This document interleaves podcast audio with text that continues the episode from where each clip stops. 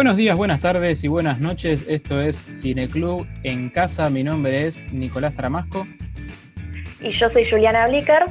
Y nos encontramos nuevamente, esta vez en un especial entre temporadas.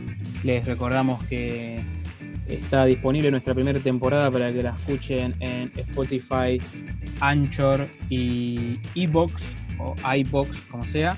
Eh, y en esta ocasión tenemos un especial de películas perturbadoras. Perturbador. Que elegimos eh, entre Juliana y yo. Y nos encontramos en. Eh, ¿Qué día de cuarentena me habías dicho, Juliana? Estamos en el día 134 de cuarentena, una cuarentena larga, ya estamos en agosto. También en marzo me decían que en agosto íbamos a estar en cuarentena. Eh, ya me empezaba a acariciar las, las muñecas con, un cúter, no sé. Pero bueno, llegamos. Como llegamos, llegamos. Todos los años sí, deberíamos a hacer esto de la cuarentena. ¿Sí? ¿Te parece tan masoquista eso? En invierno, todos los, por lo menos en invierno. Ah, que vos sos muy violento. Vos sos muy eh, violento, por eso. Eh, prefiero igual el, invierno al, verano, en realidad. Digo porque justo cayó en, invierno, pero bueno. No, el invierno lo que tiene es la cagada de engriparse y eso, pero prefiero salir súper abrigado a la calle que salir, que viajar en Bondi con 40 grados de calor, con humedad como hace acá. Sí, sí, sí, sí. Em, y hoy vamos a estar, como dijiste, vamos a estar presentando cuatro películas, cuatro películas europeas, cuatro películas de autores. Ah, mira, sí, es cierto. Eh, es verdad. y de distintos puntos de Europa, no, no caímos en las en las fáciles únicamente, en los países más fáciles. No, es cierto. Eh, así que. Europa, donde está nuestro querido expresidente. Perturbador. En estos momentos. Sí, está en Francia ahora. Eh, Mauricio Macri está en Francia. No sabemos Mauricio Macri está, fugado en Francia. ¿Cuánto tardará en ser considerado uno de los grandes genios del cine por los críticos argentinos? Qué justo que se fue, justo que lo estaban investigando ahí. Y por ahí se fue a visitar a Polanski. Eh, sí, qué sé yo. No por ahí está haciendo la gran Érase una vez en Hollywood, yéndose la de Polanski. ¿Qué sabremos, verdad? ¿Qué estará haciendo allá con, con Polanski y con Woody Allen? Perturbador. Me gusta cómo pasamos del cine a la política. No, todo, es cine, todo, es todo junto. Todo es cine. toda, la, toda la vida es política. Toda la vida es sexo y toda la vida es político. Sí. y todo preso es político, diría el Indio Solaris. Eh, el Indio Solaris, como la película de Tarkovsky, vinculándolo con el cine. Bueno, ¿y qué tal si arrancamos con eh, la primer eh, gema del día de hoy. Eh, recordamos, estas son películas perturbadoras. Hacemos la aclaración que perturbador no es gore, violencia o no, no necesariamente apuntamos a lo explícito y a lo visual. No, por eso justamente yo decía, estaba por decir, despojémonos de estas boludeces del cien pies humano, de hostel y toda esa, esa boludez. Hoy vamos a hablar de otro tipo de películas, aunque dentro de esas cuatro está una metidita ahí que yo no, con la que yo no estoy muy de acuerdo, porque bueno. No, yo hay una con la que no estoy de acuerdo. Cosas personales. no lo vamos a decir, no vamos a decirlo, pero bueno, son cosas que tienen que ver con el estilo de cada cineasta y bueno. Eh, y en este caso tenemos una ópera prima, ¿no? Una ópera prima ambientada en la Segunda Guerra Mundial. Sí, correcto. Vamos a empezar por la tercera parte de la noche. No sé si querés que te diga el título en polaco, pues es una película de Polonia. Trecia Przejnosi, probablemente sea así como se pronuncie. Seguramente lo estoy pronunciando a la perfección. Es, eh, como decimos, una película polaca del año 1971 y es ni más ni menos que la ópera prima de uno de los más grandes directores eh, del cine de Polonia, eh, el señor Andrzej Zulaski, eh, uno de los discípulos de Andrzej Wajda, posiblemente, hay varios directores polacos muy buenos, creo que junto con Kieslowski, creo que es... Polanski. Bueno, Polanski está un poquitito ahí, está un pasito más abajo, me parece. Polanski y Zulaski. Sí, son como la, trilogía de, esa segunda generación que vino después de la de Baida, ¿no? se la llamó justamente el nuevo cine polaco.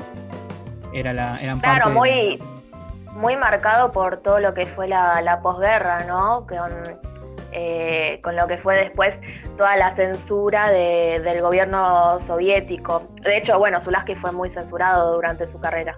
Sí, correcto. Eh, estamos hablando ya de una generación que, bueno, Polanski es un poquito anterior, él ya empieza a filmar en los 60.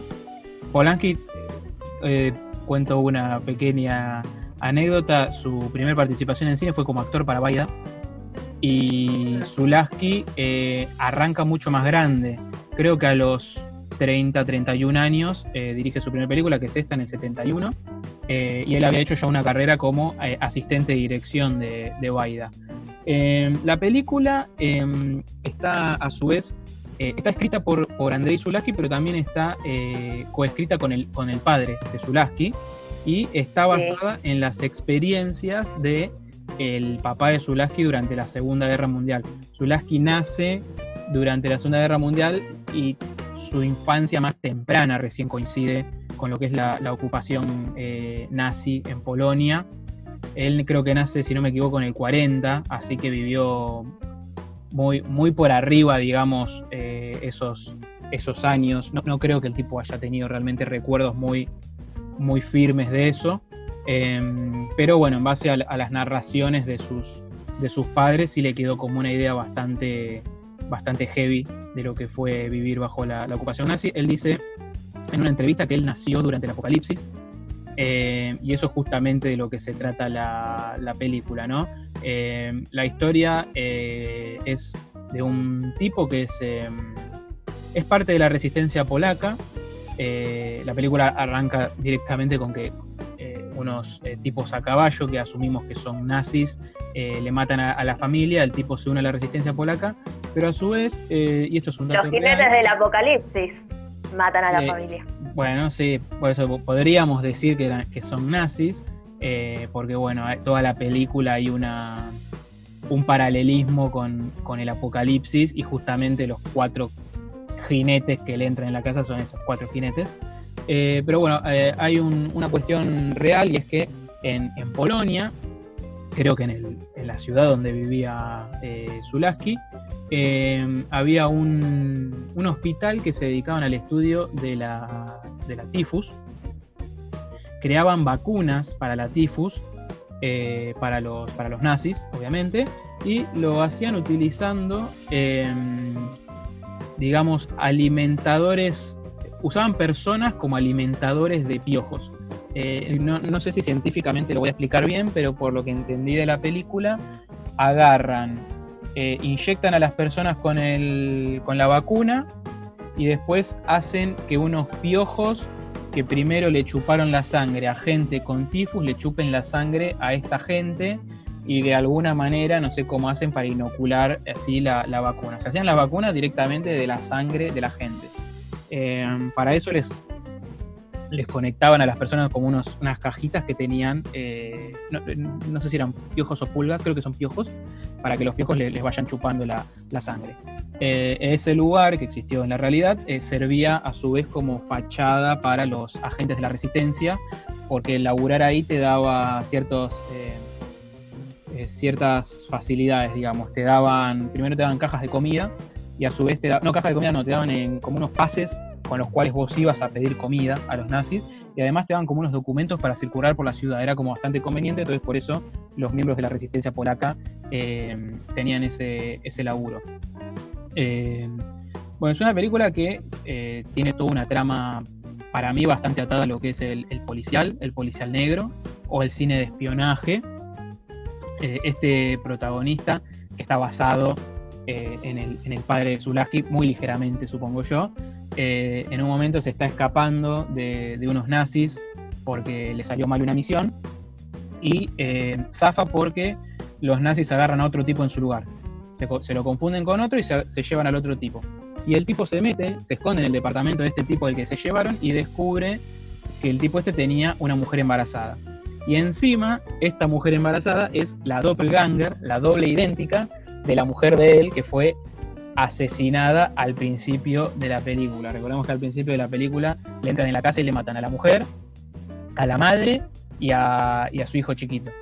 Entonces el tipo este Es la misma actriz, ¿no? Es la misma actriz que hace de em, la esposa muerta y, esta chica embarazada que da luz, que en una escena que, es recontra, es real, ¿no? Ese, ese parto es real y, y la escena es recontra perturbadora. Creo que esa y la de las garrapatas, piojos, cuando los agarran ahí, les inyectan la sangre, no, eso es tremendo. Cronenberg está ahí. Estaba el alma de Cronenberg ahí. Eh, bueno, sí, es bastante comparado con, con, Cronenberg. Un profesor mío decía que eh, Zulaski hacía en, Europa del Este lo que Cronenberg estaba haciendo en, Canadá. Ambos Porque son de la misma época. Sí, son paralelos. Ambos, empezaron en los 70.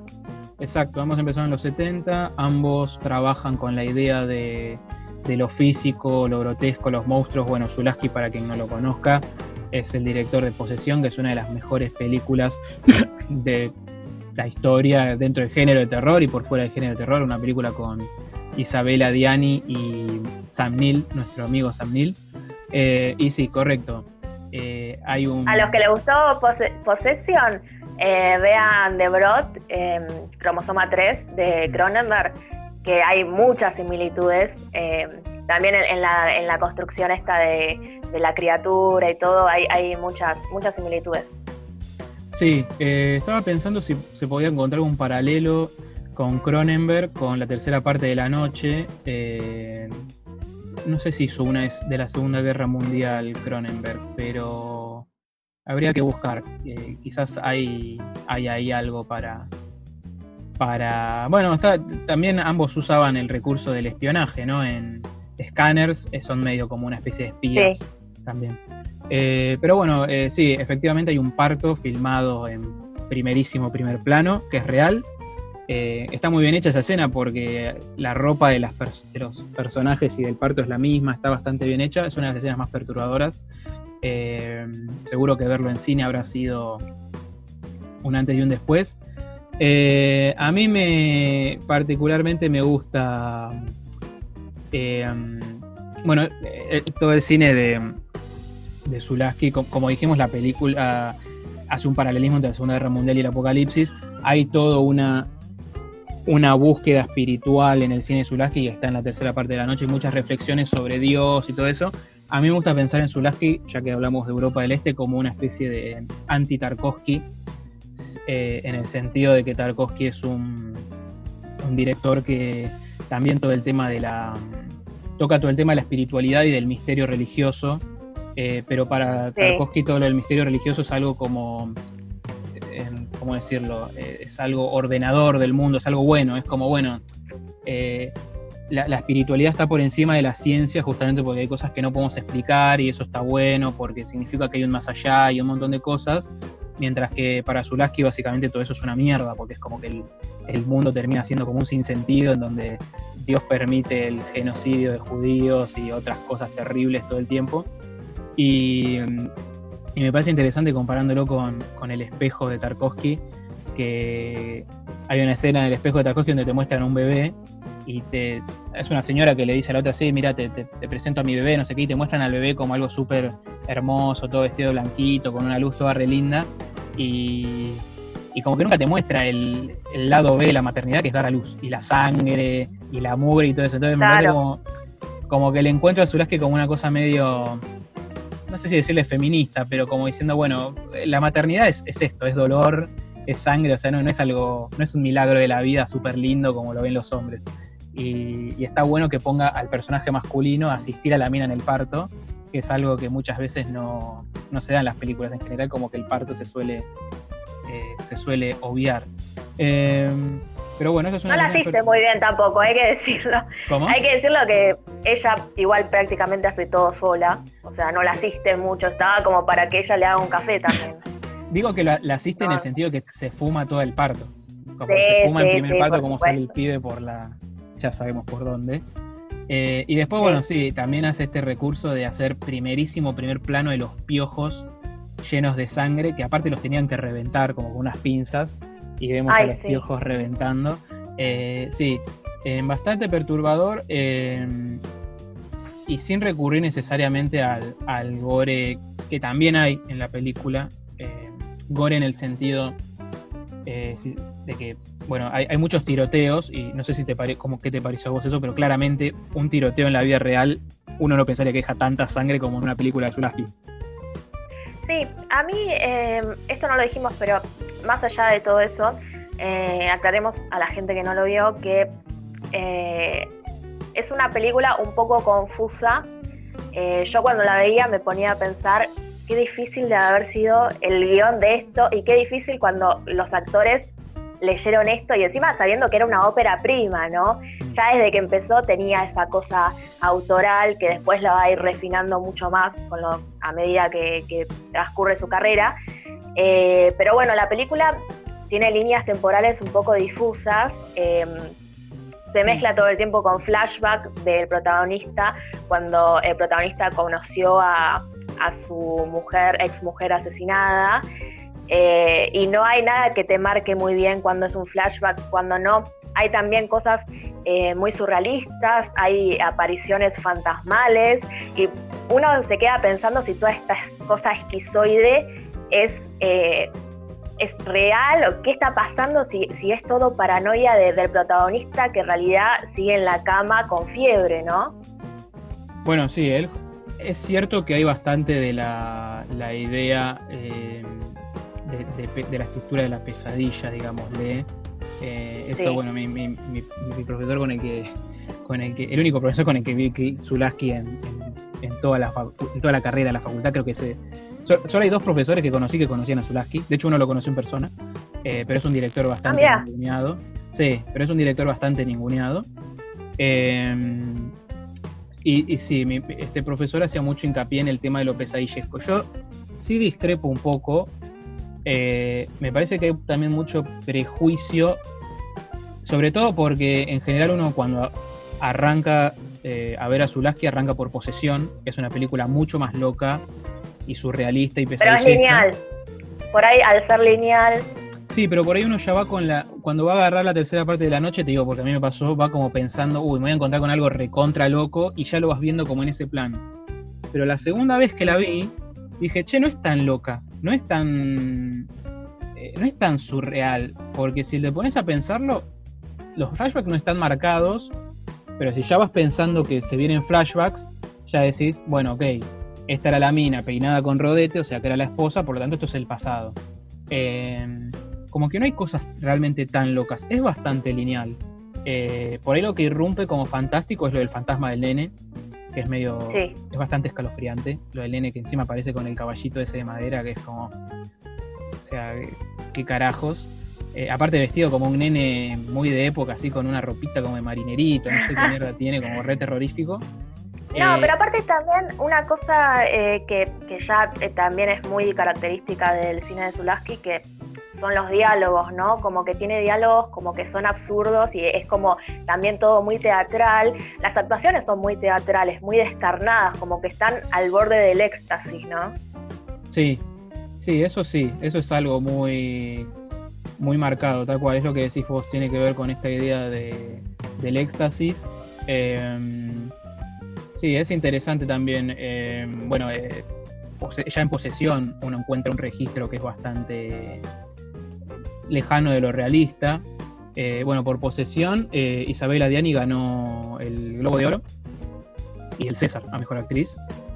Eh, en un registro que es bastante complicado, porque es, como decís vos, muy teatral, muy extasiado, ¿no? Muy, muy arriba. De hecho, yo me acuerdo, yo me acuerdo que Posesión la vi con vos y yo no había visto nada de Zulaski y obviamente lo primero que pensé es, ¿por qué actúa tan mal? ¿Por qué actúan tan mal? Los protagonistas. Hasta que, bueno, después de, creo que fue la escena del restaurante, cuando ya te das cuenta, bueno, este es el estilo de, de, Zulaski. Em, y ahí me di cuenta que, bueno, es lo que el director está buscando. Tiene una muy buena dirección de actores, eso hay que decirlo, es muy bueno. Eh, creo que nunca vi interpretaciones... con la locura todo el tiempo, ¿no? Sí. Claro, nunca vi esas interpretaciones tan, eh, tan descarnadas, ¿no? Eh, la verdad que, sí, que sabe explotar muy bien eh, la faceta esta actoral. Em, Cuenta la leyenda que Isabel Adriani quiso suicidarse después de posesión por el ah. estado de éxtasis al que había al que había llegado este, para hacer ese personaje y que juró que nunca más iba a ser un personaje así de ese, de ese estilo. Mm. Sí, sí, sí. Pero bueno, ella llega a un nivel muy alto, ¿no? Eh, la escena del subte es como quizás como el momento más más extasiado de, ella. Sí, eh, quizás lo que me pasó mucho con, la tercera parte de la noche es que eh, un poco me cuesta disfrutarla porque me parece como muy agotador el ritmo. Eh, es como que además, bueno, la atmósfera es recontra asfixiante, claustrofóbica. me resulta así como, como agotadora, ¿no? no sé si te, a vos te pasó lo mismo. Pero creo que también un poco, no es por algo malo, ¿no? Porque quizás es lo que busca el director también, llevar a que el, espectador em, pase por esa experiencia, ¿no? La misma experiencia que, por ahí está sintiendo el personaje. Sí, me parece que lo que tiene el cine de Zulás que es cuando lo empezás a agarrar por primera vez es muy desbordante. Em, pero me parece que si haces el ejercicio de volver a ver la tercera parte de la noche, que es lo que me pasó a mí, me di cuenta de que en realidad es mucho más lineal y mucho más clásica de lo que pensaba. Es una de espías la mayor parte del tiempo. Pasa que, bueno, es cierto que eh, tenés que entrar por ahí en el registro si querés. Y, aparte, si uno ya tiene como el, prejuicio, uy, voy a ver algo re loco, re fumado, eh, por ahí eso atenta contra el visionado. Pero me parece que una vez que lo que ya entraste en ese mundo y lo volvés a ver, no es realmente tan alocada. Por ahí, Posesión, sí, te admito que es una película que está muy arriba todo el tiempo y tenés que vos estar muy arriba. Es como estar de, no sé, de droga, de pepa, de éxtasis, tenés que estar bien arriba y saber que vas a estar ahí todo el tiempo. Pero me parece que la tercera parte de la noche es una película que si se mira, si, hacemos el ejercicio de verla como una película sobre la Segunda Guerra Mundial, más que como algo alocado, eh, es más disfrutable, quizás. y también el tema de, es muy interesante, eh, todo esto de la crisis de, identidad que, sufre el, protagonista, eh, porque también ahí, si querés, nos metemos un poco más faretianos eh, en el tema de, la religión, ¿no? Porque eh, vemos como el protagonista también tiene una crisis religiosa, que de hecho se nota en varios diálogos, no solo en la voz del protagonista, sino en la del padre, por ejemplo, como que todos, eh, la existencia de Dios no, no es algo que, se juzgue, ¿no? Es eh, como que no, no se duda de eso, pero todo el tiempo se piensa por qué, por qué este Dios nos está castigando con esto, ¿no? Sí, todas las películas de Zulaski tienen estos personajes que buscan a Dios y es como que la búsqueda de Dios termina siendo una mierda. Por eso también lo pongo muy en, contra, en contraposición con Tarkovsky, que Tarkovsky, bueno, era un chavo muy religioso. De hecho, el problema que tenía Tarkovsky si vamos a ponernos polémicos, el problema que tenía Tarkovsky con la Unión Soviética era el ateísmo. Eh, Tarkovsky era un chabón bastante burgués, que lo que quería era eh, su derecho a básicamente ir a la iglesia todos los domingos y, no sé, y tener ciertas riquezas, me parece a mí. Eh, con Zulaski hay una visión un poco más polémica, porque Zulaski es un tipo que está. Sus personajes están todo el tiempo buscando a Dios, pero la búsqueda de Dios termina siendo una mierda, porque si existe, ¿cómo justificas el genocidio en el caso de la tercera parte de la noche? Aparte de que el chabón, todo el tiempo la película está planteada como que estás en el apocalipsis, tipo como en el peor momento de la Biblia, es como en el momento donde se va toda la mierda. En posesión, Dios existe, pero es más una especie de bicho, onda Lovecraftiano, que de hecho se lo dice Sam Neill al personaje este que es como un hippie. Le dice, y por eso siempre estuviste buscando a Dios y cuando lo encontraste no te la bancaste. Tipo, Dios es esto, es un monstruo con tentáculos. Em, claro, y también eh, hay temas con el arte también. Me acuerdo de una escena em, en la que estos alimentadores hablan y, le dicen, no, no es tiempo de leer, no me acuerdo a quién, no es tiempo para esto, no es tiempo para el arte. Sí, eh, hay, una, crítica ¿no? de, qué pasa en esta, en esta situación y también eh, se mezcla mucho esto de eh, el tema de la alimentación de, las garrapatas o de los piojos eh, con la sangre de los polacos como una metáfora de la, de la guerra, de la ocupación nazi, ¿no? Y es que fue una carnicería. Uno cuando se pone a analizar este tipo de películas descubre que eh, los judíos eran, no sé, como... No, no quiero tirar números y flashear, pero los diezmaron, realmente los diezmaron, pero mal, mal. O sea, eran millones y terminaron siendo un puñado de miles. Eh, y sí, por lo que muestra el chabón, por lo que muestra Zulaski, eh, todo eso de que la, ciudad era un baño de sangre y era una carnicería donde ibas y te mataban por nada, yo creo que, también debía ser así. Eh, más allá de la cuestión pesadillesca y lo que quieras, probablemente debía ser así. Debía ser la vida en, ese momento, debía ser una carnicería. Eh, por eso también el hecho de que él, le ponga tanto hincapié a esto, como te decía, ¿no? De que le meten una bala a un tipo y sale sangre para todos lados, ¿viste? Onda parece algo, sí, sí, sí, tipo el, cine de samuráis cuando cortan a uno y sale el chorro de sangre es ese nivel y en la realidad es real sí. la, atmósfera es tan caótica porque aparte todo el tiempo creo que es cámara en mano todo el tiempo no estoy muy segura pero no no todo el tiempo, eso lo, ¿eh? No bueno mm. eso en la mayor parte del tiempo es cámara en mano y la verdad se hace súper caótico todo y bueno y al final que no vamos a revelarlo pero el final es choqueante es muy choqueante Sí, el final es excelente, es uno de los mejores finales que vi en una película, eh, en una película en general.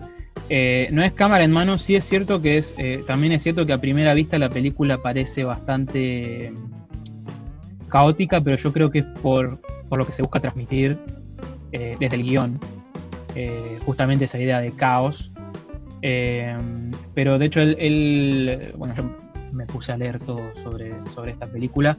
Él comenta que como tenía un poco presupuesto, vos, que hablabas del guion, es interesante lo que decís del guion, porque él lo que dice es que el guion eh, eh, se respetó a rajatabla, era como se hizo un, todo un súper trabajo sobre el guion, porque como tenía un poco presupuesto no podían desperdiciar tomas, entonces todo se filmó en una sola toma.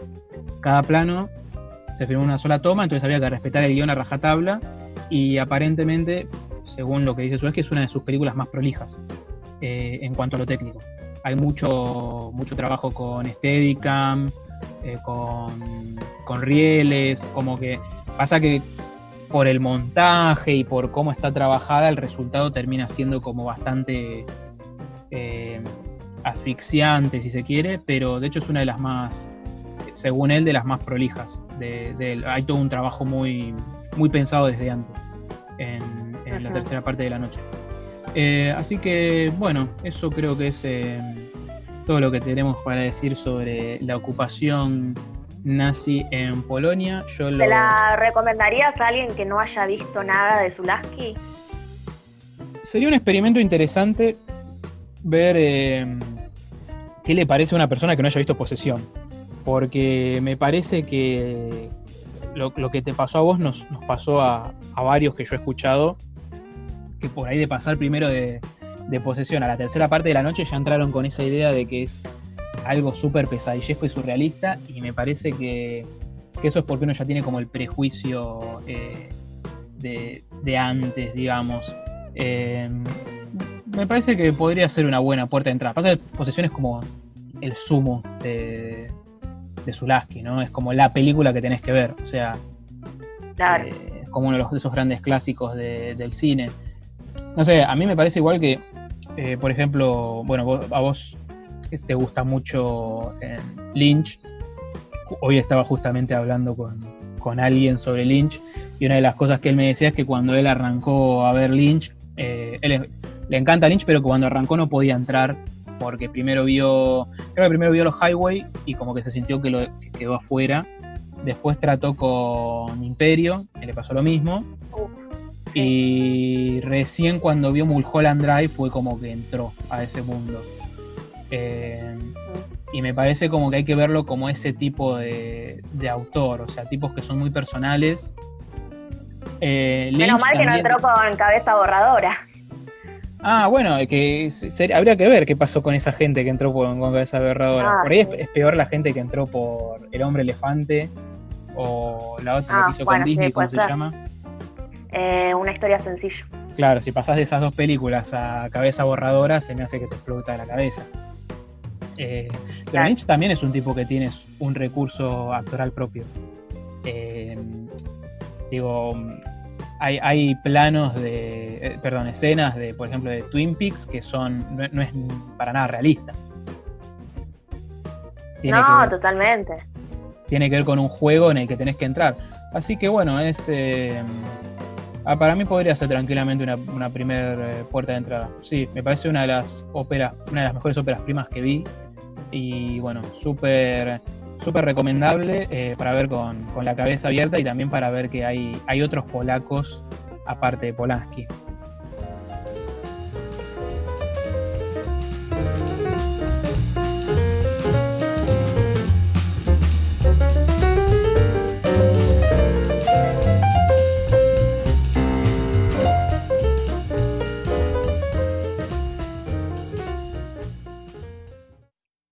Bueno, ahora vamos a seguir con eh, mi primera elegida de este especial, que es eh, nada menos que Doctut eh, canino o también quinodontas.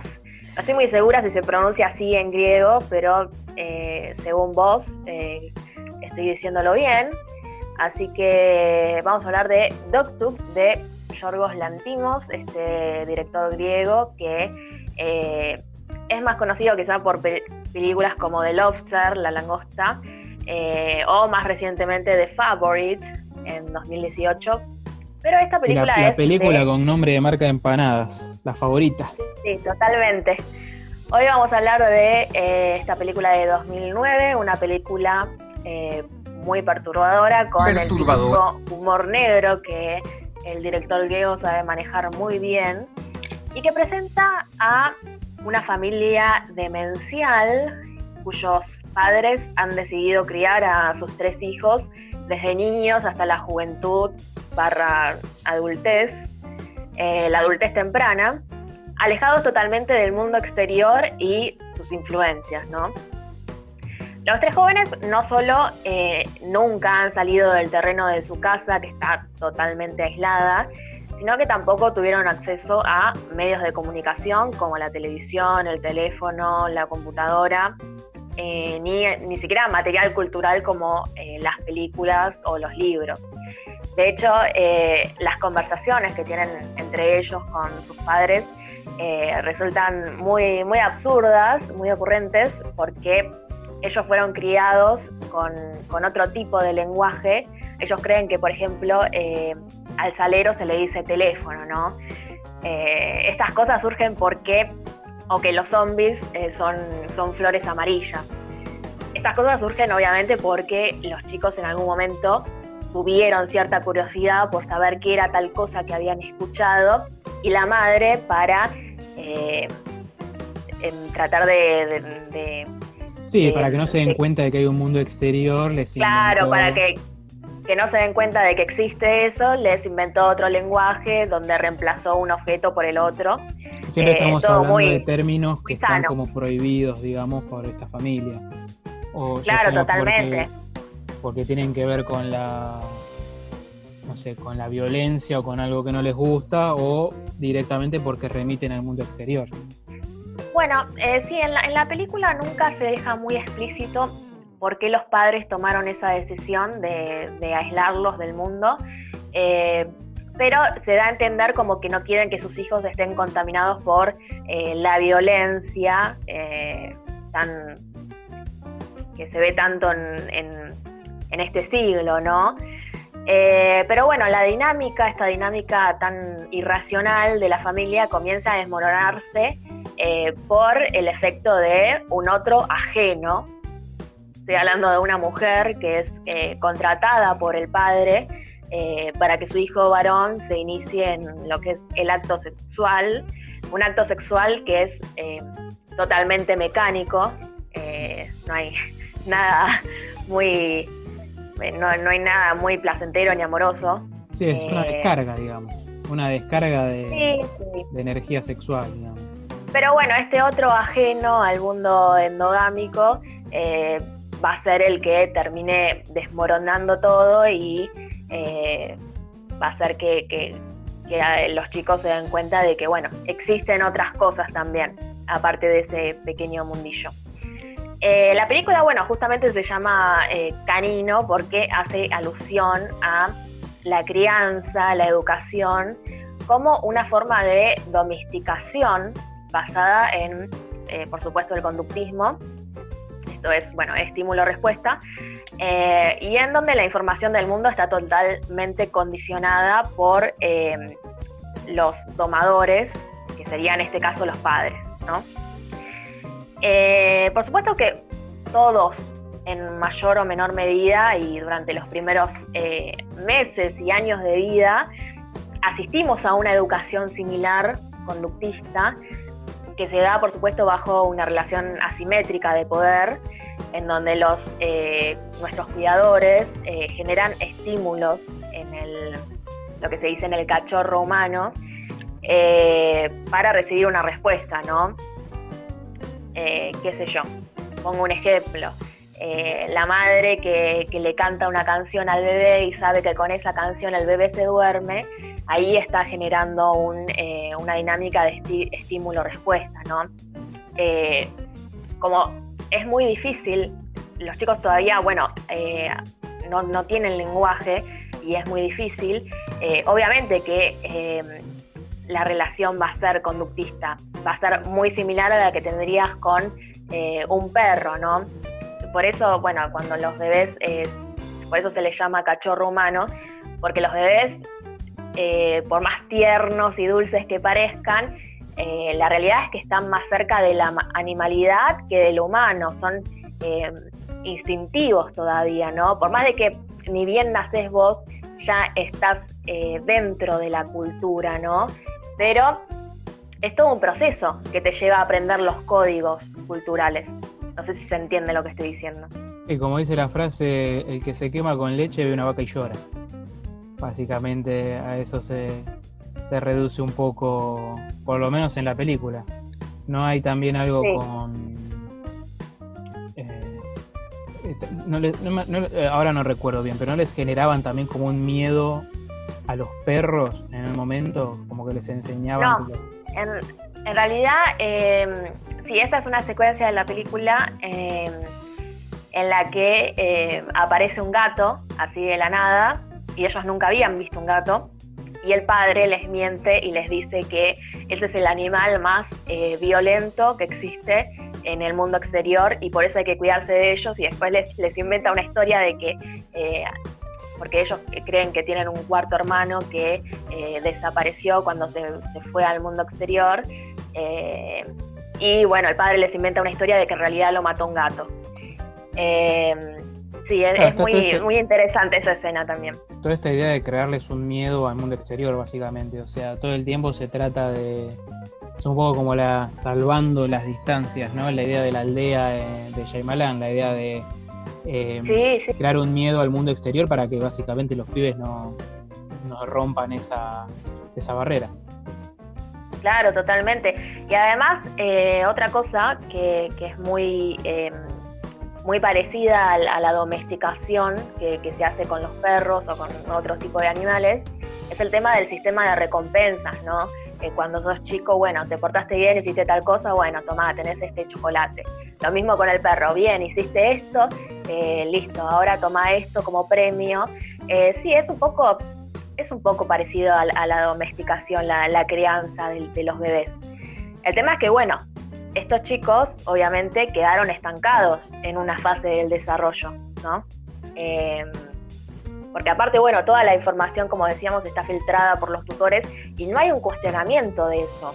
En ningún momento em, se, cuestiona, se pregunta por qué esto es así, eh, sino que es todo obediencia y todo fidelidad, tal cual como pasa con los perros una vez que se los domestica, ¿no? Eh, aprenden a ser fieles y respetuosos al dueño, al domador. Eh, y bueno, el tema este del estancamiento en el desarrollo se da justamente por el exceso del mundo endogámico, porque lo que pasa con estos chicos es que eh, no pueden crear su propia identidad, ¿no? Al no poder verse como diferente a un par. Que eso sucede cuando el chico ya sale del mundo endogámico, pasa al mundo exogámico, va al jardín, eh, se encuentra con, otros chicos y empieza a, crear su propia identidad. Por eso es muy llamativo también, es eh, muy interesante que los hermanos no tienen nombre en la película. Es el mayor, la, del medio y, la menor. No tienen nombres porque no tienen identidad, porque es imposible crear su propia identidad si no se ven diferente a un otro. Em, y bueno, y el tema del colmillo también, porque en algunas, eh, creo que acá en Argentina se tituló Colmillo, eh, es muy interesante porque em, el padre eh, les dice a los chicos, el padre es el único de los personajes que sale de la casa, la madre es la que se queda todo el tiempo vigilando a los chicos y él es el único que sale con el auto. Y ante la pregunta de, uno de los hermanos, el padre le dice que ellos van a poder salir al mundo exterior el día en que se le caigan los colmillos, ¿no? Esto obviamente es una alusión a lo que es el binomio de la naturaleza, cultura o civilización barbarie. Eh, una vez que, los colmillos se te caen, es decir, que, tu parte instintiva se va, ahí vas a poder entrar al mundo, ¿no? Sí, aparte también es, una manera. Es esta idea de que en realidad los colmillos no se le van a caer nunca y van a estar siempre atrapados en, en esa casa, digamos, ¿no? también claro, sí, porque ellos están atados a esa esperanza Claro, están atados a una esperanza que no va a suceder por eh, no, no naturalmente, ¿no? No, no va a suceder eso. Eh, y bueno, también otra cosa muy interesante es la competencia que, se arma entre ellos. Hay, escenas como muy, muy brutales. Eh, porque bueno, ellos al ser criados de esta forma, que están más cerca de, ser animales que, que personas, compiten entre ellos no solo por la, por la recompensa, sino para ver quién es el líder de la manada. Algo que, pasa todo el tiempo, eh, uno mismo lo, puede ver si tiene animales en la casa, eh, sobre todo si tiene, eh, no sé, dos gatos machos o dos perros machos, va a ver que van a competir todo el tiempo por ver quién es el líder. Bueno, esto sucede con, los chicos, los hermanos. Pero bueno, me parece que, que es una historia muy reflexiva, sobre eh, nuestra propia crianza, ¿no? También, más allá de, las obvias diferencias, me parece que, bueno, es muy, muy reflexiva sobre, sobre esto, también sobre la, la sobreprotección, ¿no? Que puede causar problemas muy graves en la mente humana. Sí, me parece que lo que hace acá Lantimos es em, como llevar al absurdo algo que nos parece normal, eh, que es la, crianza y el concepto de familia y todo eso, llevarlo al absurdo, bueno, como funciona el argumento del absurdo, ¿no? Llevarlo al absurdo para que nos lo replanteemos como algo que en realidad eh, no debería ser tan, tan obvio o tan, tan normalizado, digamos. Eh, también develando un poco su, su aspecto siniestro, digamos, para usar un término psicoanalítico, ¿no? O sea, esta idea de, bueno, lo que vemos todos los días, verlo el lado, el lado siniestro, el lado eh, más retorcido, digámosle. Eh, me hace pensar un poco en lo que es el teatro del absurdo. Este, si bien esta este dispositivo que es creado por el padre de los nenes en realidad porque él podría haber elegido crear un mundo no sé distópico al estilo de, de Lobster y decir así es así se crían las familias en, este mundo. Sin embargo, en realidad no, hay también una... Es todo un gran, un gran engaño que, se, sostiene también en, el equilibrio del poder patriarcal, ¿no? Hay, también hay una elección interesante por ahí. Esto no es la normalidad en este mundo, esto es algo que puntualmente, si bien no explican por qué lo hacen, cómo llegan a esta conclusión, claramente el que, el que está más beneficiado ahí es el padre. Eh, es el que Sí, bueno, es el único. El rol de Dios. Claro. Claro, la madre está ahí medio como. Eh, como que está vigilando ahí. Es otra. ¿Cómo se diría? Otra rehén del tipo. Solo que ella sabe, pero no puede decir nada. Sí, eh, no, no sé si tan rehenes, pero Eh, sí, claramente el que la tiene más fácil es el tipo que puede salir un poco de, ese, mundo pesadillesco. Eh, pero bueno, convengamos que es un poco también eh, una metáfora sobre, sobre esta cosa de, la, de, la, protección de los padres, de, no querer que sus hijos se contaminen con las influencias de, no sé, de los medios o, o qué sé yo, de qué sé yo, de, sus pares. Sobre la vida en el country también, ¿no? Porque ellos viven en una especie de country o de barrio muy... Está alejado totalmente, es, es una casa que está alejada. De hecho, cuando, cuando la chica esta, la que tiene relaciones sexuales con el, con el hijo mayor, va a la casa, le, le hacen vendar los ojos eh, para que no vea el recorrido. Eh, y sí, está como en, una especie de, o sea, se, se ve que hay montañas, está como bastante alejado de la ciudad sí, sí. Sí, sí, también podría ser una alusión a, los niños que crecieron en los countries también. Sí, sí, bueno, esta idea de la crianza en casa que tienen. Acá no se acostumbra tanto. Habría que ver cómo es la cultura en Grecia, ¿no? Pero en Estados Unidos tienen esta cosa de, de los padres que educan a los hijos en la casa. Sí, sí, sí, totalmente. Pero bueno, me parece que es una gran película de un director que a mí me gusta mucho y, me parece que eh, los invito a todos los que no la vieron a que disfruten de esta película tan, tan perturbadora que habla un poco también de, de nuestras historias, ¿no?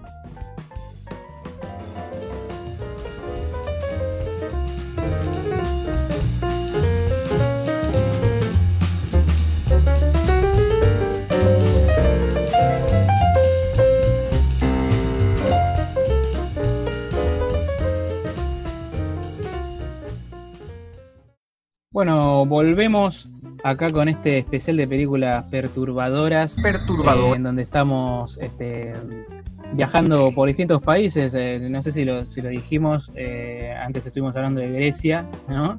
Con Quinodontas, arrancamos por Polonia. de paso, le mando un saludo a un amigo, Manu, que siempre nos escucha, que se va a poner contento porque hoy tocamos dos películas que sé que le gustan mucho, que son Quinodontas y La tercera parte de la noche. Pensé que le ibas a mandar un saludo a un polaco. Al polaco, a el polaco, le mando un saludo, que es un, gran. Y a Karina, a la princesita. Exactamente. Y bueno, ahora vamos con, con nuestro danés eh, favorito o, o, no, o no tan favorito. Eh, bueno, pero es el más, hoy por hoy es el más, el más conocido, es el como el referente del cine de Dinamarca. Eh, yo creo que es un director más bien odiado por todos. Eh, realmente no me pasó de conocer a alguien que me diga cómo me, encanta su cine, soy refan, en general siendo como que la gente lo mira para, indignarse. Esa es mi experiencia. Eh, estamos hablando del señor, obviamente, Lars von Trier, que es de todos los, los, daneses, hoy en día el, que más, el más prolífico quizás, el más mediáticamente expuesto. Eh, esta película es una coproducción entre varios países, eh, Dinamarca, Francia, Alemania y Suecia. Eh, y estamos hablando de em, la película del año 2018, The House That Jack Built, la casa de Jack, le pusieron en español. No sé por qué la casa de Jack y no la casa que Jack construyó. es la última, ¿no? Es la última película de él. Es la última película del infame Lars von Trier. Eh, salió, en su momento se estrenó. La persona no grata, persona no grata por el Festival de Cannes. Es verdad, bueno, se estrenó, eh, sí, en realidad se estrenó cuando fue su vuelta a Cannes, ¿no? Claro. Cuando le, quitaron el veto de Cannes fue con, fue a estrenar justamente La Casa de Jack, que se infló bastante. Aclaremos a la gente que, que eh, lo declararon persona no grata porque él hizo unos comentarios bastante desafortunados sobre el nazismo en la época en que estrenó Melancolía, que fue creo que en 2011, si no me equivoco. si no me acuerdo la fecha, pero exactamente fue eso lo que ocurrió. Eh, esta fue la vuelta a Cannes, que en su momento se, vendió bastante humo. Supuestamente decían que la gente. ¿Qué puede ser? Que puede ser, hay boludos en todos lados. Que la gente se levantaba y se iba eh, o que la gente no aguantaba la, película. No sé si no se llegó a decir una de estas volveces que se dicen cada tanto, se había dicho en su momento con la Pasión de Cristo, de que alguien le había dado un infarto viéndola, esas con Raw El público de Cannes es muy sensible, yo te lo digo porque eh, siempre que leo sobre, sobre alguna película que se estrenó en Cannes, alguien se desmayó o alguien vomitó. Es muy sensible el público de Cannes. Por ahí tienen un problema en el agua o, hay una pérdida de monóxido de carbono y los tipos no saben, no sé, pero sí, siempre les pasa algo. es una película que cuando la ves no es para tanto. Me refiero a la violencia. Es eh, bastante, bastante tranqui. Eh, como decíamos acá, no, cuando hablamos de perturbadoras no hablamos del nivel de violencia, no hablamos del juego del miedo, nada de eso, que por ahí son películas que si no si no te molesta la violencia o no te causan nada o, no por ese lado al menos. Eh, así que no, no, es una película que a mí me parezca particularmente gore. Em, para los que no lo sepan, la casa que construyó Jack, o la casa de Jack, es la historia de un asesino en serie llamado Jack, obviamente, o su nombre artístico que es eh, Mr. Satisfaction. Mr. Sophistication. Sophistication, Mr. Sophistication. Satisfaction. Está con los Stones Mr. Sophistication. Sí, es, no, terminé de entender igual porque lo de Mr. Sophistication, pero bueno. Eh, que opera en Estados Unidos. La película está. Porque era un artista, era un artista. Era un artista, sí. Eh, opera, por lo que entendemos, en Estados Unidos, si bien no es parte de la coproducción, por lo que veo, probablemente no se filmó en Estados Unidos, pero el elenco es casi todo de allá. El actor que lo interpreta es Matt Dillon, que hace uno de los mejores papeles de su carrera. Igual para mí es uno de los mejores actores que hay actualmente y acá le hace un papel alucinante. Yo creo que se merecía una nominación al Oscar por este papel, que no se le iban a dar nunca porque es una película de Lars von Trier y probablemente debe estar canceladísimo en, Hollywood, Lars von Trier, pero hace un gran papel. Y, también es el último papel de en vida y en muerte también, porque no va a actuar después de muerto. Eh, Bruno, Bruno que también hace un re papel. Yo no sé cómo estaba de salud en este momento, pero está está impecable, impecable el viejo. Y un papel casi todo de voz. Sí, pero en realidad... De voz en sí, sí y no. Porque en realidad eh, la voz en off es... En realidad es lo que después él actúa también físicamente, o sea, lo vemos como en las dos versiones. Si te acordás todo lo que es la voz en off, en realidad es... Eh, después vemos qué es lo que pasó con imagen también en esos momentos. Pero sí, vendría a ser como el narrador, ponele, de la película, este personaje Berge. Pero bueno, para los que no lo sepan, es la historia de este asesino en serie, Jack o Mr. Sophistication, que a través de 12 años eh, cometió terribles asesinatos. En un momento dicen que mató a 60, 61 personas. Y lo que nos narra eh, este Mr. Sophistication son cinco episodios supuestamente al azar, supuestamente al azar, eh, de su carrera criminal, digamos. Eh, son cinco asesinatos, obviamente. En realidad, un poquito más. Mata a un par de personas más en el medio.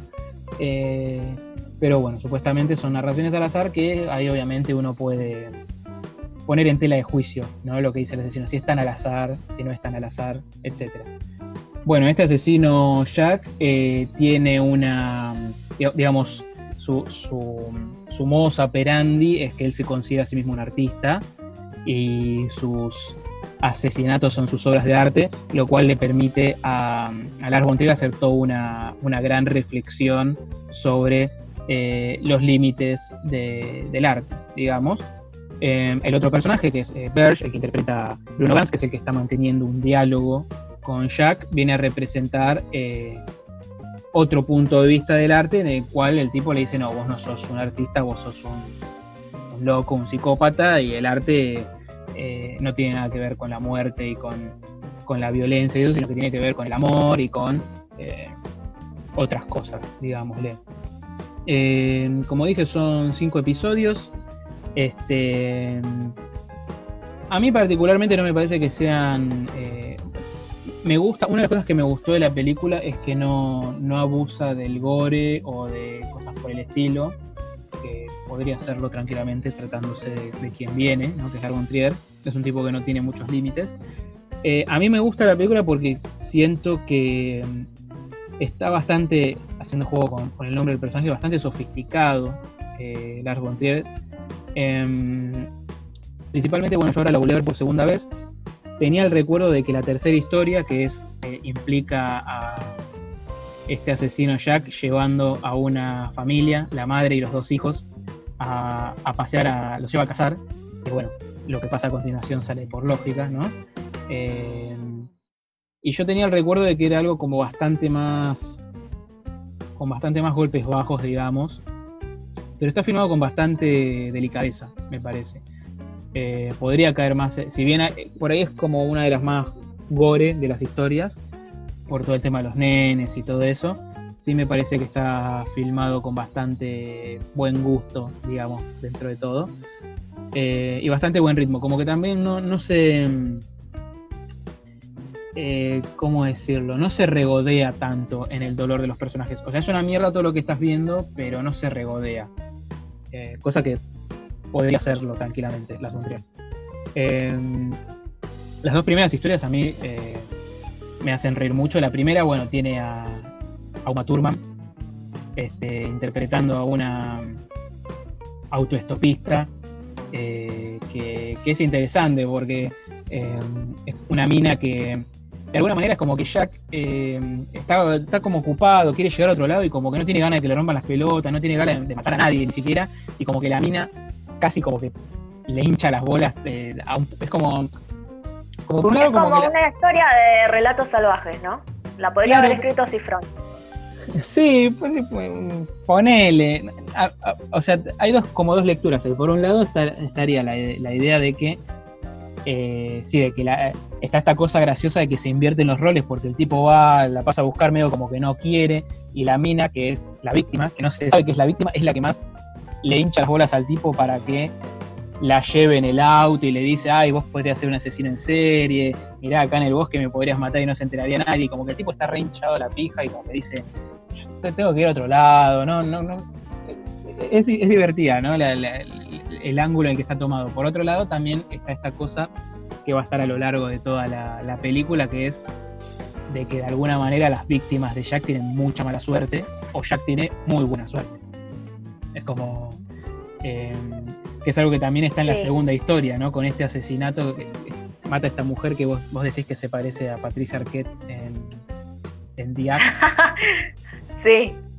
Que también es un asesinato que también es muy gracioso eh, va a sonar mal porque estamos hablando de asesinatos eh, y aparte de asesinatos de mujeres, pero realmente está tratado con bastante, bastante humor porque el tipo eh, quiere matar a la mina y no le sale. Y los diálogos que tienen son muy delirantes y muy graciosos. Y después viene un policía a investigar y él medio como que se le empieza, como también lo mismo, como que el policía se lo quiere sacar de encima el tipo. O sea, el tipo es claramente el principal sospechoso de todo y el policía se quiere sacar de encima. Es muy gracioso. Y sí, de hecho, eh, Berge en, un momento le dice, ¿por qué todas las mujeres que matás son estúpidas? Eh, y él le responde, no, bueno, elegí historias al azar para contarte. Y él le dice, bueno, por eso sos un machirulo, por eso sos un, psicópata, eh, que no tenés empatía, porque encima elegís esos, esos modelos de mujeres para vos quedar como el víctima, ¿no? Como, bueno, no, el típico era estúpida, tenía la pollerita muy cortita. Le dice, vos, eh, le dice, realmente eran estúpidas. creo que le dice algo así como, vos elegiste historias de minas estúpidas por, o pensás que todas las mujeres son estúpidas. Le dice, y después le dice algo así como para demostrar que vos sos, o le dice algo así como, vos te crees que sos más inteligente que las mujeres. Bueno, hay, como una cosa, una cosa así en ese momento. Bueno, hay dos cosas, ¿no? Por un lado está eh, que, me, gustan particularmente la película. Por un lado hay como una idea, eh, cuando casi en, el cine americano sobre asesinos en serie, casi meritócrata, ¿no? Como que los asesinos son estos genios, tipo Hannibal Lecter, que son buenísimos y nunca los agarran. Y es como que sí, bueno, pero ¿por qué siempre estos tipos terminan en cana, digamos? Eh, por lo menos los de las películas. y está bueno ver que, acá medio como que Jack no es tan vivo. En realidad, él se cree muy inteligente, eh, se cree muy culto y es muy snob, pero en realidad es un tipo que tiene mucho culo. Eh, eso es como quizás también lo, terrorífico, que no es que es el, tipo, es el asesino perfecto porque replanea las cosas. Todo el tiempo está diciendo, no, la verdad que dejé el auto acá y, se veía de la carretera perfecto que dejé el auto de la mina acá, pero después de culo me di cuenta de que justo le dejé una línea fronteriza donde la policía no entra. Como que todo le sale como y hay cosas más exageradas ¿no? en la película por, la suerte extrema que tiene el tipo. Y aparte tiene. Sí, porque él tiene un toque, un toque con, la limpieza, ¿no? Él tiene un toque con la limpieza, que es muy gracioso también, lo del asesino con el toque. Eh, y por otro lado también tiene como, se deja esta idea de que en realidad el tipo quiere ser atrapado todo el tiempo, ¿no? Sí, totalmente. Por eso también la música está, aparece Fame de David Bowie todo el tiempo, que ya para mí ya es recontra repetitiva, ya llega un momento en que basta con el Fame, para un poco. Pero está buena la eh, dirección, porque... Sí. Eh, aparte del tema de que dice la palabra fama, está, está esta idea de que el tipo eh, es un, es un, es un egocéntrico. Es un tipo que por un lado no puede salir a mostrar lo que hace porque iría en cana, pero por otro lado el tipo quiere todo el tiempo la, que, se le reconozca, digamos, su, su arte. Su obra de arte. Su obra de arte. Eh, por eso se convierte en Mr. Sophistication, ¿no? Em, Yo querés, que te diga mi visión de la película. Quizás estoy equivocada, no lo sé. Pero, eh, bueno, además está decir que a mí Las Montreal eh, no, no es tanto de mi devoción. Em, Yo te dije, a nadie le gusta Montreal. La gente mira Las Montreal para criticarlo. No, yo creo que, a los críticos de acá sí les gusta. Pero bueno, no voy a entrar en eso. Eh, este señor, la verdad que a mí la única película que me gusta mucho de él es Melancolía. Es así. Eh, de hecho, creo que es de las mejores de, los últimos de los últimos años. Eh, pero bueno, este señor que viene del Dogma 95, que la verdad no hay mucho para decir del Dogma 95, más que nada que un papelón. Perdón, que lo diga así, o sea, no. Renovó la industria de cine Dinamarca. Para los que no saben quién es, qué es el Dogma 95, fue un movimiento que más que nada se interesó en llevarle la contra a lo que era el mainstream hollywoodense, de hacer películas eh, super producidas con un montón de efectos y qué sé yo, y decían, no, vamos a volver al, origen del cine, del cine, vamos a volver a, los obreros saliendo de la fábrica Lumière. Eh, y bueno, hicieron un manifiesto. Bueno, pará, pero el manifiesto que hicieron, pará, el manifiesto que hicieron, las normas que, decía el manifiesto de no podemos hacer esto, esto tampoco, no le podemos, no podemos mezclar la imagen con el sonido, qué sé yo, las violaron todos las normas, todos los que pertenecían Creo que menos Harmony y Corinne, que bueno, no podemos decir que, hace un gran cine, pero salvando a Corinne, creo que todos violaron las normas. O sea, violaron sus propias normas, es un papelón. Y pero porque era más como un juego que plantearon y sí, después tipo, los tipos les interesaba hacer su película. Eh, les sirvió, a la industria de Dinamarca les sirvió bastante para, eh, para tener un, nuevo aire en su momento. De hecho, bueno, hoy en día, eh, algo te contaba fuera del aire, no viene al caso, pero bueno, lo comento. Eh, la productora de, de Lars tiene muchas, muchas denuncias bastante. Sí. No tanto él, sino su socio. Él también. Él eh, fue denunciado por eh, Bjork. Sí, bueno, pero el socio está. El socio tiene está denunciado a nivel Harvey Weinstein. Perturbador. Sí. Es ese nivel y aparentemente dicen que el gobierno de Dinamarca no lo toca porque su productora les trae mucha, mucha guita. Em, les fue bastante bien con el tema del, dogma. Y aparte dio grandes películas. Eh, la Festa en las celebraciones es un peliculón. Em, no sé cuánto respeta y cuánto no. Em, sé que tiene escenas filmadas con velas, que creo que es real. Igual nada, es un juego boludo que en realidad la, película es buena o es mala, no tiene nada que ver. Creo que el primero en cagarse en eso fue Bontrier, si no me equivoco. Es que sí, eh, plantearon una forma hiperrealista, eh, nada más que para oponerse a lo que se estaba haciendo en Hollywood en ese momento. No sé, eh, también me parece que es una buena manera, esto igual anda a comprobarlo a la, ¿no?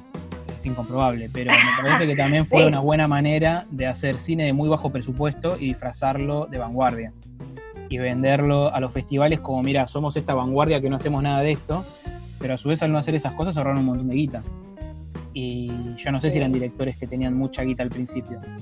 Digo porque cuando ves, por ejemplo, Reino, eh, que es la serie, la serie de televisión que hizo, que hizo Bontrier, que después eh, Stephen King hizo la remake en Estados Unidos. Eh, es una serie que está hecha con bastante bajo presupuesto, podría ser una serie de acá tranquilamente, con la diferencia de que hecha como está hecha, con todo el tema del dogma, puede quedar como una obra de arte. En cambio, hecho como se haría acá, puede quedar como algo barato, si se quiere. No sé, me, parece una manera de, verlo. Digo, no, es tampoco muy distinto a lo que se hizo acá con el nuevo cine argentino. Tampoco. Bueno, sí, puede, eh, puede haber alguna similitud. Son vanguardias, después cada uno va para su lado. Eh, pero bueno, volviendo al tema de la película, que yo justamente iba a hablar de eso, iba a decir que me parece que un poco lo que buscó Lars von Trier con la casa de Jack fue un poco una respuesta a lo que se venía haciendo con él en el tema de, bueno, la cultura de la cancelación, de decir, bueno, este es un nazi, vamos a, encima tiene denuncias, qué sé yo, listo, vamos a cancelarlo. Eh, esto de parte de Cannes y de un montón de, actores y directores. Em, y un poco se mete, yo creo que la voz de, de Jack, la voz de, de, Dylan, es un poco la voz de él, ¿no? Que dice, ¿por qué esto tan, esto sangriento, violento no puede ser una obra de arte, no? Y Berge está medio como en la postura de autocrítica, de decirle, mira, sos un pelotudo, no sos un artista. Me parece a mí, ¿no? Podría ser una visión esa. Me parece que la voz de Berge también es de, él. Si se quiere, podría decir que es la voz de la razón de, de Bontrier. Eh, si querés ponerlo en, el plano, en el plano del angelito y el diablito. Por eso, es la autocrítica. Para mí, Verse es la autocrítica eh, y Jack quizá es la parte como más, eh, sí, es ese rebelde, Sí, es ese rebelde que provocador, que quiere hacer cine provocador porque sí, y por ahí Verge es el que le dice esto queda mm, bueno, un poco lo que, lo que hay, hay una, una, subtrama muy importante de la película y es la que le da nombre es que Jack es él siempre quiso ser arquitecto y la mamá no quiso y se hizo ingeniero. Pero él es como un arquitecto amateur, digamos, y su sueño era comprar un terreno para construir una casa. Y toda la película está construyendo la casa y no le sale como quiere y la tira abajo y medio como que un poco termina como procrastinando, como que, en vez de dedicarse a construir la casa, mata, digamos, es como su manera de procrastinar. Y él como que lo dibuja como algo súper artístico y sobre el final de la película Berge le dice, pero para, ¿no era que vos querías construir una casa? Y ahí él como que dice, sí, sí, pero la verdad que me, salió como el culo, le dice. Y puede ser como una especie de autocrítica a, un, digamos, por parte de un Lars von Trier que, ya es un tipo grande y que a lo mejor llegó a la conclusión de que fue más un provocador vacío que un verdadero artista. Eh, sí, por eso justamente yo creo que La Casa de Jack es un intento fallido de provocación y él lo debe es una película provocativa. Al contrario, para mí es una película que habla sobre la provocación. Porque Jack es un eh, provocador, o sea, es un tipo que busca el arte de la provocación. Eh, y Verge es, la voz de la razón que le dice, sí, bueno, pero esto es vacío, porque al final esto es... No existe nada, o sea, eh, es pura forma, no tiene... No, no va a quedar en el tiempo, de alguna manera. Eh, a mí me parece como la, eh, la más reflexiva, no sé si la más reflexiva, tendría que haber más películas de él, pero sí me parece como muy reflexiva en este sentido. En el sentido de que no me parece que Jack sea el héroe, sino que me parece que Jack es eh, un tipo que da excusas. Que dice, no, mi, mi, arte es esto, es muerte, destrucción, los nazis también eran artistas, pero Verge es como el que tiene la palabra final y le dice como, bueno, pero Sí. En realidad, claro, y aparte... pero para mí es una mierda lo que hace. Encima es una cagada. Como un poco ves lo que le dices eso. Encima es feo. O sea, ni siquiera. Y aparte, para ser todavía más autorreferencial, eh, justo pone este elemento de, la manera que tenían de, asesinar los nazis. Lo pone en la película, sabiendo que él está en tremendo quilombo con eso, con ese tema. Y además. Em, hay una parte en donde también se ven fotogramas de, de películas de él, como Melancolía. Sí, bueno, de hecho, cuando, cuando él va a hacer el experimento este que hicieron los nazis, eh, que implica un rifle de caza, el rifle está colocado sobre un trípode. Y cuando mide el foco del, No le hace foco. Que no le hace foco, sí, que no le hace foco el rifle. Eh, la manera que usa de medir marcándolo con la cinta de papel es muy típica de los camarógrafos. De hecho, aparte usa también un... Eh, esto que es para medir el equilibrio no me acuerdo cómo se llama, pero es para medir que la cámara esté en horizontal, lo usa también en un momento. Eh, sí, es muy. Esas dos partes, no, es totalmente referencial al cine, eso me gustó. Estoy un poco podrido también de los directores que hacen toda referencia. Soy director de cine y cuento historias sobre director de cine. Pero esas dos referencias están bien puestas, eh, me parece. A mí me parece que es un tipo que se está haciendo una autocrítica, por el motivo que sea. Por la edad o por lo que sea, me parece que es un tipo que está diciendo, bueno, por ahí perdí mucho tiempo pensando que esto que estaba haciendo era arte y en realidad era una pelotudez de pendejo y ahora que soy más grande me doy cuenta. Eh, o por ahí no llega a una conclusión y es como una discusión que queda abierta. Eh, a, mí sí me parece interesante la postura de Berge, la verdad, como que me parece más sólida que la postura de, de Jack. Eh, aparte por esto, ¿no? Como que como que al final Jack termina siendo un tipo triste porque todas estas obras provocativas que hace solo las hace para paliar el dolor y lo que el tipo realmente quería hacer, que era construir esta casa, al final no lo hizo. Es como que su gran obra nunca la hace porque pierde el tiempo con pelotudeces. Un poco termina haciendo eso, ¿no? Lo que le dice Berge, como, che, pero vos ibas a hacer una casa. Y en vez de hacer una casa, estás pelotudeando con un experimento de los nazis, tipo, y, la casa no le diste ni bola. Y el tipo le dice como, sí, tenés razón. Eh, me parece una película interesante eh, para ver en estos tiempos en donde eh, todavía hay, mucha gente que, hablando de la, libertad de expresión y la cultura de la cancelación y todo esto, habla como de que el arte tiene que ser provocativo y rupturista y me parece como que al final lo que queda en la casa de Jack es que la provocación es vacía, es nada. Es este no sé, es una estructura vacía. Un poco también es esta imagen de la estructura que él hace de la casa, que es una estructura vacía, es eso. Me parece como, bueno, la provocación es efímera.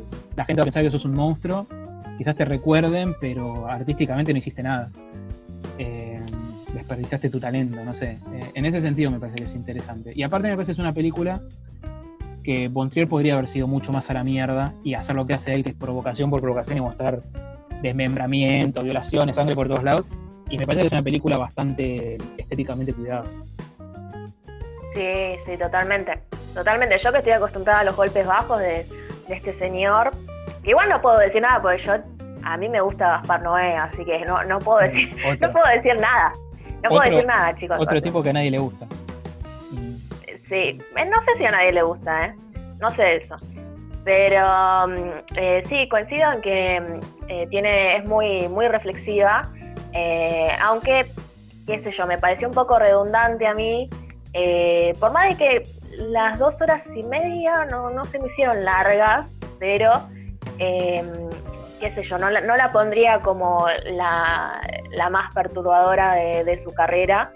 Em, pero sí es una buena película y, y, aparte tiene una muy buena actuación de Dylan que está genial.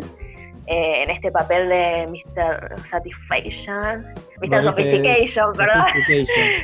Viste que suena. Así que. Y aparte la elección de Bruno Gans también, ¿no? Es como una. Eh, Ay, sí, lo extraño, lo extraño. Bruno Gans es un tipo que no.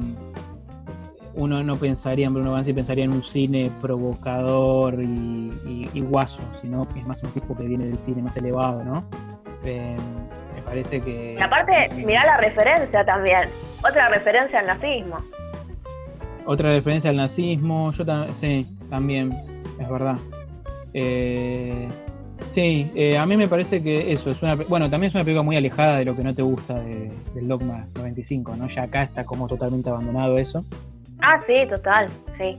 Así que bueno, una película que para mí está buena para verla, eh, ya sea porque lo odies a Lars von Trier, porque lo ames, porque no te importe, porque me parece que es una película que en sí está, es muy, es muy mirable y es muy atractiva y me parece que es interesante, es interesante la reflexión. Y si no, de última, para disfrutar de, la última gran actuación, sí, para disfrutar de Fame y para disfrutar de la última gran actuación del enorme Bruno Gantz.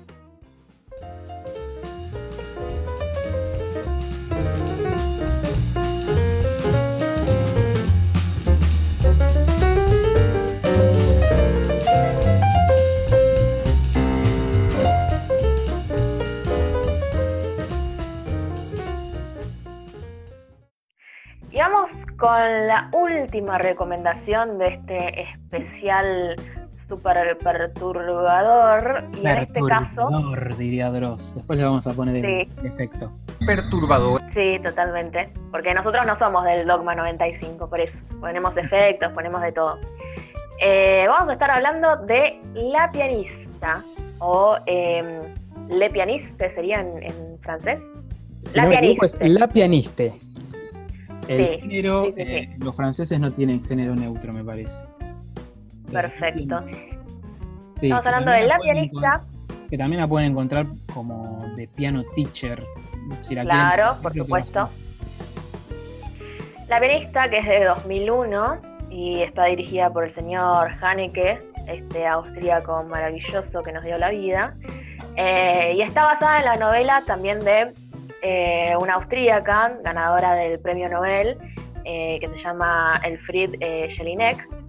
Y la historia sigue a Erika, interpretada por la gran, la enorme Isabel Huppert, mi amor, la, mujer de hielo.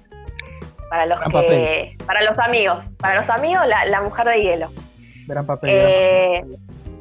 La historia, bueno, sigue a Erika, una talentosísima profesora de piano de mediana edad, eh, que convive con su madre, con quien mantiene una relación enferma, simbiótica. Eh, Tóxica, de una, en Argentina.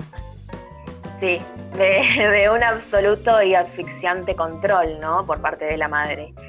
Este vínculo tan represivo, en donde la madre vigila cada momento en la vida de su hija, lleva a que Erika termine desarrollando cierto placer y desahogo a partir de lo que es el boucherismo y eh, la automutilación, ¿no?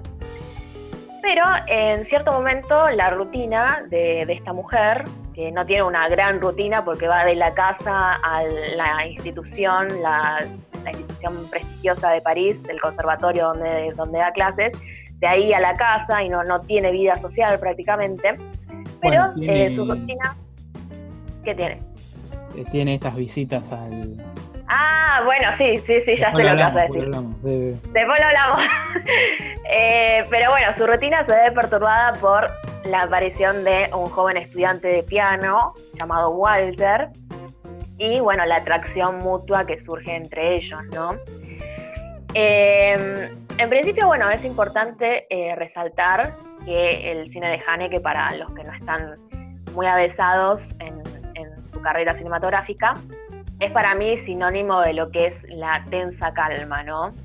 Es un cine en donde eh, el horror, lo perturbador, no se reduce eh, a lo visual, a cuantos más elementos morbosos se muestren, sino que es un director que trata de incomodar de una manera muy sórdida, muy, muy sugestiva, y muy elegante también, sin necesidad de caer en golpes bajos o provocaciones, ¿no?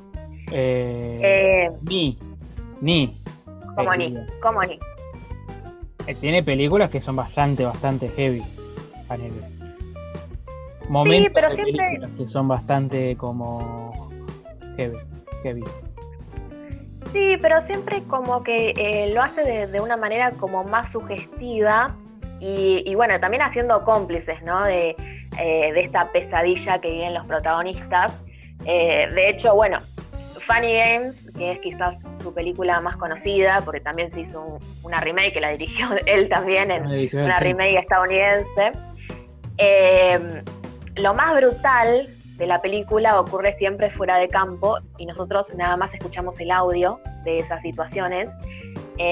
y justamente lo hizo como una reflexión sobre eh, lo morboso, ¿no? De, nosotros como espectadores que, buscamos ver eso, lo morboso, lo gore, eh, todo ese tipo de cosas. Y él, bueno, juega mucho con eso en esa película, por eso yo digo que para mí es, un maestro de la sugestión Sí, sí, yo no me refería a lo, a lo, a lo visual, me refería más como al... Está bien, la palabra golpe bajo se, por, ahí puede significar, no sé, podríamos decir que un golpe bajo es cuando está utilizado de una manera muy, muy, muy, muy grasa, digamos, o muy... Que no sirve para la narración, no sirve para la... Pero sí me parece un director que tiene momentos, eh, sin, sin necesariamente tocarlo la sangre y eso muy muy pesados, muy heavy. Sí, sí, sí, sí, por eso, por eso está en esta lista, por eso está en nuestra lista de Cine Club de películas perturbadoras. O el y bueno, también de, Séptimo Continente también, a mí me, resultó demoledor. Sí. Bueno, eh, bueno y mirá que general... con hago, eh, Haneke y Zulaski, ambos, que son directores eh, no franceses, pero que hicieron su carrera en Francia, son considerados los dos, eh, creo que hay un par más, que no recuerdo, pero están en el grupo de los eh, considerados como los precursores de lo que después fue el extremismo francés en el 2000. Uh cine francés mucho más violento, visceral, como hay toda una corriente de cine violento francés del 2000 en adelante y bueno, se considera que están apoyados un poco en, en estos dos tipos, en Haneke y en, en Sí, sí, y además, bueno, eh, hay que decir que el elemento primordial a la hora de crear historias eh, es la típica familia de clase media europea, ¿no? Con las que trabaja Haneke en sus películas. Eh, la típica familia con todos sus miedos y sus aspectos más desagradables que siempre están como escondidos, ¿no? Atrás de, una fachada de, normalidad. Sí. Em, la pianista para mí es una película maravillosamente desagradable, eh, que se apoya principalmente en un protagónico de lujo, como es el de Isabel, eh, que es para mí, ay, es una actriz de esas impenetrables, ¿no? Eh, una actriz totalmente gélida que con una mirada le basta para, decir todo, ¿no? No hace falta que tenga diálogo, nada. Eh, ella solo con la mirada ya, ya te dice lo que, lo que le está pasando. Y, mm, justo este personaje es muy complejo, ¿no? Porque por momentos te produce lástima, por momentos te, produce repulsión. Odio. Eh, la que, odio. Sí, sí, sí, totalmente. y lástima. Eh, Depende de qué momento de la película estés. Sí, sí, sí, sí. Sí, sí, sí, tal cual. Varias nominaciones eh, por este papel. Si no las tuvo que haber tenido, porque el, registro que maneja acá es increíble. Sí, sí, sí, sí, sí, totalmente. Y también comparándola un poco con, con Canino, donde el adoctrinamiento, eh, la sobreprotección, se ve alterada por la mirada de un otro de un otro del, mundo exogámico, que ve en ella algo más allá de una pianista, ¿no? Que es quizás lo único con lo que ella se puede identificar, porque la verdad que no hace otra cosa, no tiene otra cosa en su vida más allá de, ser talentosa en lo que hace.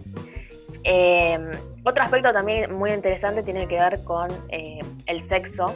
Hay, hay escenas como bastante, bastante heavy. Eh, hay escenas perturbadoras. Hay un par de, Y sin, ser morbosas ni, totalmente explícitas, ¿no? Pero me gusta mucho este proceso que hace el director de el sexo como ella se lo imagina. Ella aparentemente, bueno, nunca tuvo relaciones sexuales. Em, de hecho, bueno, ella duerme, tiene cuarenta y pico de años y duerme en la cama matrimonial con la madre. Sí, eso es terrible. sí, sí, es una, hay una cosa simbiótica de amor-odio ahí. Eh, y el padre ausente, obviamente, el padre ausente totalmente. Sí. Eh, y bueno, me gusta mucho este proceso que hace el director de, bueno, del sexo imaginado, cómo, cómo lo ve ella, cómo, cómo piensa que, puede ser el sexo que le gusta a ella, el sexo eh, masoquista, y la acción, ¿no? Una vez que, ya vas ahí, te das cuenta de que el encuentro sexual es mucho más complejo de lo que vos lo imaginabas. Es muy adolescente la mentalidad de ella en ese sentido, porque, bueno, lo que yo decía es que ella, parte de su rutina es ir a un. Claro. Como a los. Es como un sex shop que tiene como una especie de ciber o algo así, como que pagás para ver películas pornográficas con monedas, un sistema muy arcaico. Eh, y... Me llamó mucho la atención esos lugares. Yo pensé si acá habrá existido algo similar, ¿no? Son como una especie de cubículos que entras ahí y pones la monedita y uno puede ir. Es como un cine porno, pero para una sola persona, ¿no? Sí, es una cabina. O dos, las que entren. la, claro, es una cabina telefónica, entras ahí, haces la llamadita mientras mirás una, una película. Acá habían cibers que la familia. pero bueno, la idea no era, vos podías usarlo para cualquier cosa, no solamente para ver porno, ¿no? Eh, esto es como más específico porque no es una computadora, es como que meten la fichita y eligen, creo que le daba cuatro opciones y elegía una. A mí me hace pensar un poco en esta idea de los chicos que son eh, frente a la ausencia de educación sexual, eh, no sé si decir criado, criados por internet, se podría decir, y, que se educan en la sexualidad a través de la pornografía. Eh, me parece interesante eso, verlo, cómo está visto acá. También se da un recurso parecido al de Quinodontas, de llevar algo normal a lo absurdo para mostrar lo, retorcido que es, ¿no? El hecho de que acá lo veamos con una persona adulta que, su acercamiento al, sexo sea la pornografía y, que eso es lo que me parece que le da a ella esta idea de que el sexo es en su fantasía eh, bondage, sadomasoquismo y toda una cosa como muy, muy fantasiosa que, bueno, después no tiene un correlato con la realidad, ¿no? Y aparte hay una ausencia eh, claramente educación sexual porque no la veo a la vieja eh, de, la mina hasta que duerme en la cama con la piba dándole precisamente lecciones de educación sexual. No, no, claramente. Eh, yo no estoy tan de acuerdo en que, a ver, el, el tema asado masoquista de ella surja por un tema de desconocimiento, ¿no? Me parece que ella busca autolesionarse, eh, la vemos en algún que otro eh, plano lastimándose, y es su forma de desahogo, entonces piensa que el placer viene por ese lado y lo traslada al sexo. No, tiene algo bastante eh, complejo, ¿no? O sea, obviamente eso es. Por un lado está esa cuestión de que ella tiene con el dolor, eh, que se ve en una escena que no, voy a comentar, pero que es bastante interesante, una escena que pasa en un baño. Eh, y por otro lado, ahí por el lado del masoquismo y por el lado del, sadismo, también juega con esta idea, a ver, ella es una profesora de piano de un conservatorio, que son considerados gente muy sádica. Este, me hace acordar al personaje de Isabela Diani en Posesión, que es una maestra de, ballet que trata a las pendejas como el orto y las recontra tortura, porque está esa idea, que es cierto en realidad. Hoy en día no sé cómo son los conservatorios, pero hasta hace un par de años todavía estaba esa idea del conservatorio como algo, viste, súper exigente, súper. Y, estaba esta idea de que el profesor, bueno, lo vemos también en Whiplash, ¿no? La idea de que el buen profesor de música es el que te tortura. Eh, bueno, y me parece que ahí está un poco el tema del sadismo. Pero me parece que aparte de todo esto, yo lo que iba es con el, tema de la fantasía, de cómo ella tiene una imaginación de lo que es el sexo, que, qué sé yo, que le viene también bastante, se corresponde con su visión del mundo, eso seguro, pero también es como algo que, viene muy de, digo, está claramente en el ambiente de lo, de lo, de lo fantástico, incluso para la gente que practica sexo normal y aburrido, eh, digo, el sadomasoquismo vos te lo puedes imaginar, pero no, es tan, tan volado como en las películas, digamos. Tiene sus reglas. No, no, obvio, obvio. Además, eh, a mí me, hace acordar un poco cuando surgió este boom del libro de las 50 sombras de Grey, eh, que muchas minas se ponían a sí mismas apodos como, no me acuerdo muy bien, sometida o algo así, sumisa sumisa, y que iban todas con carteles al cine a ver la película y son todas pibas que por ahí decís, no tienen ni idea de lo que es el, el sadomasoquismo. A eso es a lo que voy, ¿no? Eh, también es un buen ejemplo, esta idea de la fantasía cuando qué sé yo, o sea, está, bien fantasear, pero está bien también tener noción de la realidad, porque eh, claramente ahí la, idea de fantasía, de, sometimiento, eh, dista un poco de lo que es en la realidad. Digo, más allá de que puede estar buenísimo la, fantasía del amo y del esclavo y del sometido y eso, eh, tiene también su... tenés que saber no es, como, ah, me leí 50 sombras de Grey, uy, qué, qué bueno que debe estar que te aten y te caguen a palos. No, bueno, o sea, tiene sus reglas, hay que pensar en la seguridad, en la higiene, en un montón de cosas. Yo cuando veía a la pianista me ponía a pensar eh, en la nueva normalidad post pandemia, cuántas de estas cosas no se podrían hacer ni en pedo, de las cosas que hace la pianista. ¿Como qué, por ejemplo? Y no, bueno, no, no quiero spoilear, pero claramente hay cosas con fluidos y cosas así que hace la mina. Que ah, sí, sí. Te pega, hoy te, día te pegas un, un, corona, pero más grande que, el de Coco Silly, no sé. No sé si se, transmite por. No, bueno, pero el tema de la higiene, ¿no? Cosas como. No, no, sí, sí, sí, obvio, sí. Esa escena es genial. no, no, no quiero espolear, pero te da mucha lástima, en serio. Eh, te da mucha lástima la situación, em, que tenga que, conocer el sexo de esa forma. Em, y bueno, y también, bueno, lo que decía de que el camino a veces te lleva por lugares que, después descubrís que no están tan buenos. De hecho, ella cuando empieza su, relación, por decirlo de alguna forma, con, este chico Walter, se da cuenta de que algunas cosas le daban asco, ¿no? Em, Así que, eh, no, la verdad para mí eh, es, un, es, un, papel genial, es un papel súper complejo, em, que bueno, Isabel Happer lo, lleva muy, de manera muy sobria, muy, em, muy, muy gélida, ¿no? Como, como es de ella, ¿no? Creo que ninguna otra actriz lo hubiera interpretado mejor. Bueno, eh, que magistral. De lo que, de lo que decías recién, el tema de dos cosas, de, de que ella cuando le plantea eh, al, pibe, el pibe le dice como no le gusta, no le cae. Uno podría pensar, la mina se le está ofreciendo para que el chabón haga lo que quiera con ella y el chabón debería pensar, uy, es un sueño. Y el chabón como que le, hincha las pelotas, de alguna manera, como que le dice, esto es, una porquería.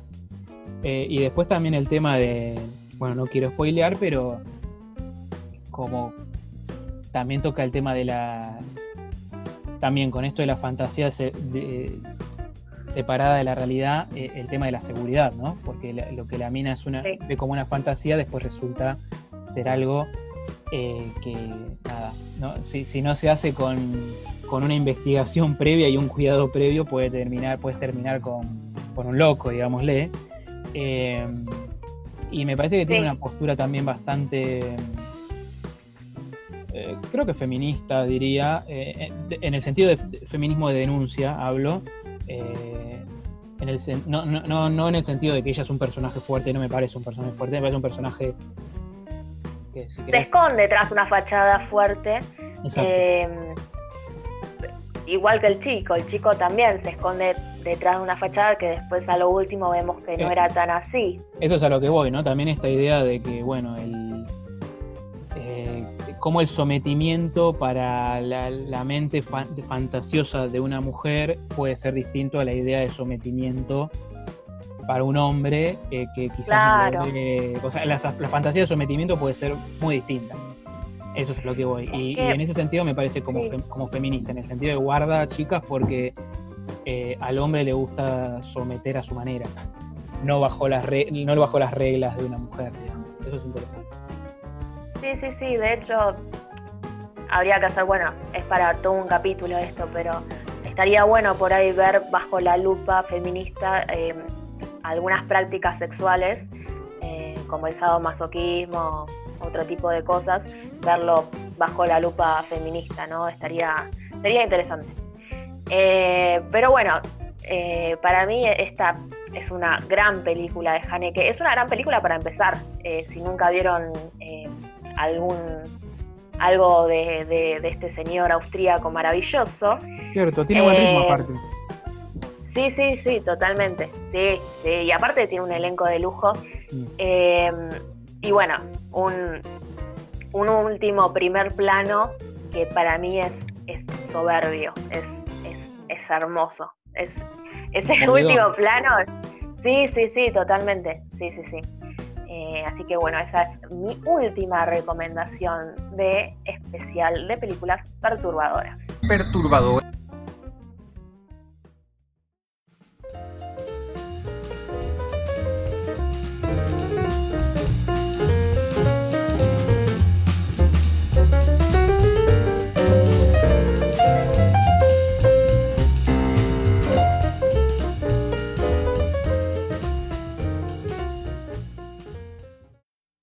Bueno, y así llegamos al final de este especial de películas perturbadoras. Perturbadoras. Eh, obviamente nos quedaron, elegimos solamente cuatro, nos quedaron muchísimas en el tintero porque hay muchas películas que podrían haber entrado en esta categoría. Los que nos siguen en las redes pueden mandarnos este, su comentario de a ver qué, qué película se nos queda en el tintero, cuál tendríamos que haber hablado. Eh, pero bueno, así llegamos al, al final del capítulo de hoy. Mi nombre es Nicolás. Yo soy Juliana.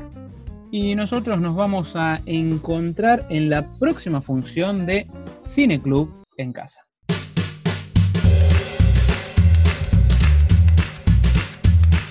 Esto fue Cineclub en casa. Recuerden que pueden seguirnos en Instagram, Twitter o mandarnos un mail a cineclubencasapodcast.gmail.com para enviarnos todas sus críticas, ideas u opiniones. También pueden escucharnos en Spotify y Anchor.